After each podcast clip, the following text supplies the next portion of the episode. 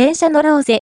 名鉄グループが、子供たちの交通体験を応援、モンキーパーク駅開業。2024年3月2日、都に犬山市、日本モンキーパーク内に開業したモンキーパーク駅は、子供たちが日常生活で目にする乗り物を体験できる施設だ。